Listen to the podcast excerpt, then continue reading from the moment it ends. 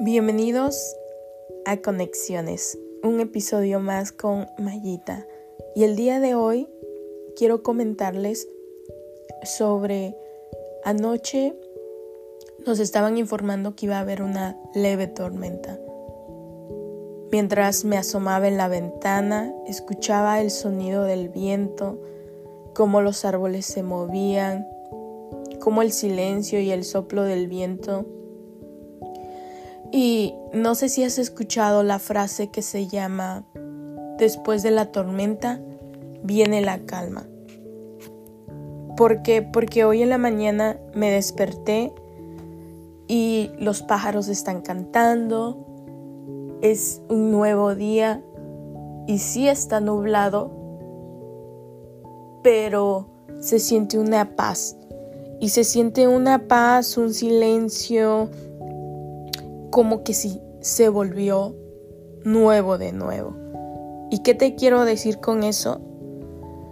Hay un significado, si tú lo haces, Google, que dice este refrán, anima a ser optimistas cuando las circunstancias son adversas, al afirmar que pueden cambiar rápidamente y pasar a una situación favorable en poco tiempo.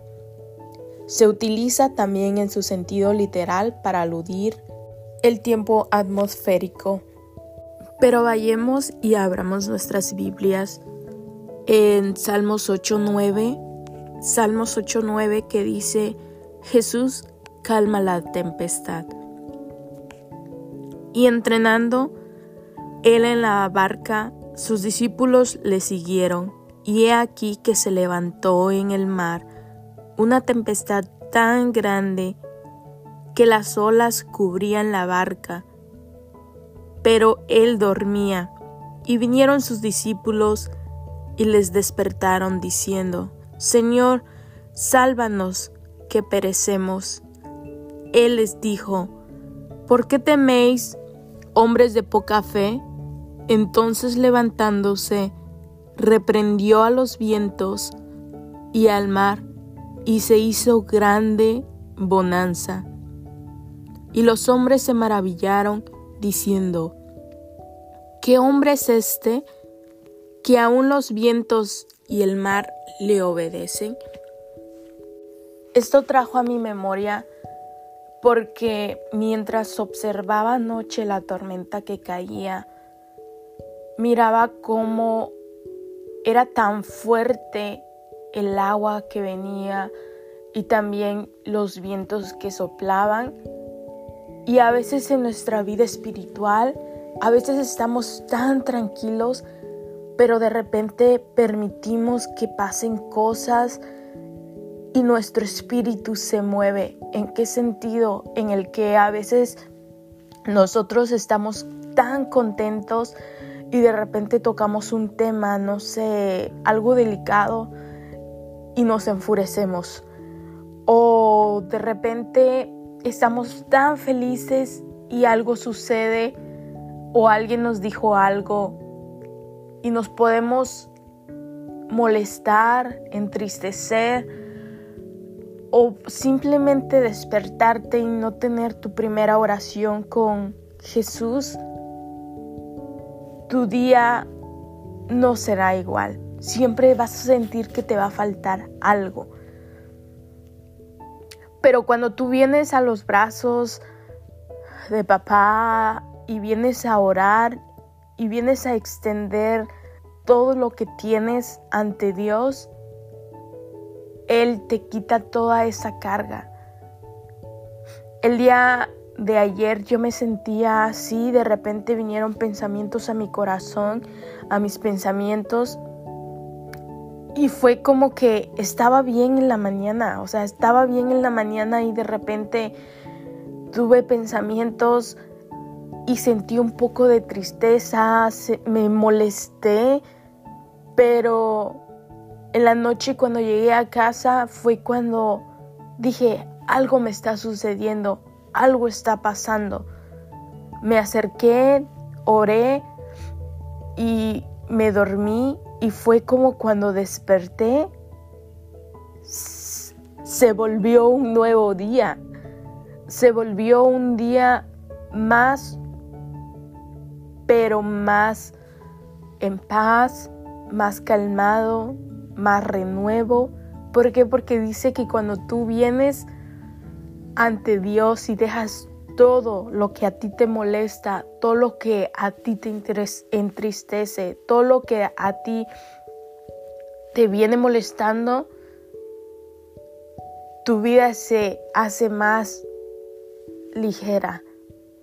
Y meditando todo eso sobre lo de la tormenta, sobre lo que me pasó anoche, quiero instarte, instarte a que tal vez tú tuviste un alejamiento con el Señor o te cuestionas cosas que a lo mejor no sabes por qué están pasando en tu vida o realmente te has desviado del Señor, nunca es tarde para volver, nunca es tarde para acercarte a Dios, nunca es tarde para venir y decir, Señor, perdóname. Hay veces que te traemos cosas que aún no nos hemos perdonado y porque hemos pecado o hemos hecho cosas que no fueron agradables ante Dios. Como también puede ser que tú hayas ofendido a una persona o hayas insultado a una persona o le hayas dicho cosas a esa persona que no debiste decírselas y es como una carga que necesitas perdonar a esa persona y pedirle perdón a Dios también. O la otra forma es que simplemente ese día te despertaste y no tuviste tiempo ni de orar o no has tenido tiempo ni siquiera de pasar un tiempo con Dios, pero quiero instarte a que te acerques, a que ores, a que dejes todas tus cargas ante Dios. ¿Por qué? Porque Él es bueno como mientras estos discípulos estaban en la barca y él estaba durmiendo. Es muy fácil que ellos hubieran dicho, oye, despiértate.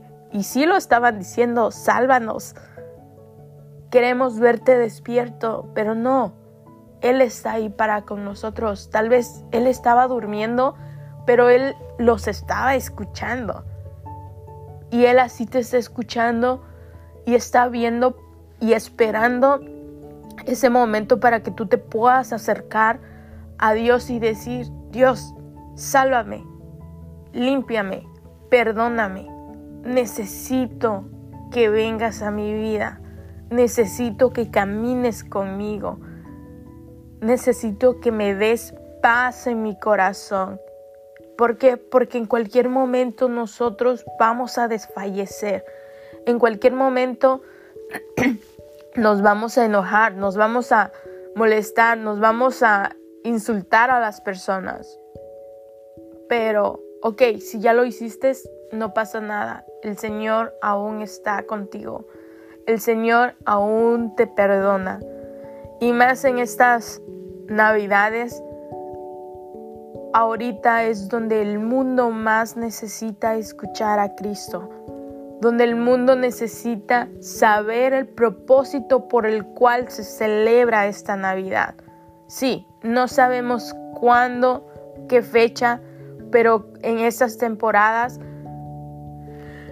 Jesús nació y Él quiere nacer en tu corazón. Él quiere nacer de nuevo. No es un simbolismo al estar teniendo un pesebre, pero no quedó como niño. Él creció, vivió su propósito, murió y resucitó y ahora Él está vivo.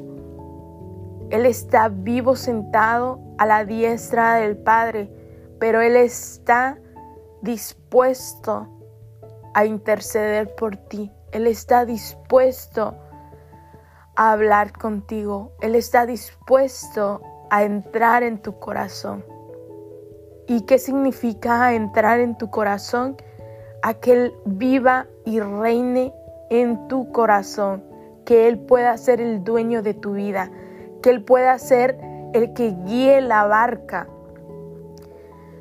Estaba escuchando que en los tiempos de Noé, en ningún momento se menciona que la barca tenía, tenía el timón. ¿Por qué? Porque el que lo dirigía era Dios. Y Dios mandó hacer esa barca de Noé o el barco de Noé para que se salvaran. Y esto es como que coincide porque cuando todos claman por salvación, no tiene que ser en el momento cuando tú estés en angustias, sino cuando tú estés en alegrías y recordar que Jesús murió por ti y reconocer que Jesús murió por ti. ¿Por qué? Porque Él te amaba y Él entregó su vida. Pero qué mejor es despertarte un día con Dios, hablar con Él y una vez más dejar todo a Él. Que Él pueda dirigir tu vida, que Él pueda darte esa paz para que tú camines, para que tu vida esté dirigida a como el Señor quiere que tú vivas. Esta es una pequeña reflexión y recuerda, los discípulos clamaron al Señor para que los salvase. Tú también puedes hacerlo. Que Él te dé salvación y que escriba tu nombre en el libro de la vida. Me despido y esto ha sido un pequeño episodio de Caminando por Fe. No olvides, las tormentas vienen, pero Dios siempre da un nuevo día. Bendiciones.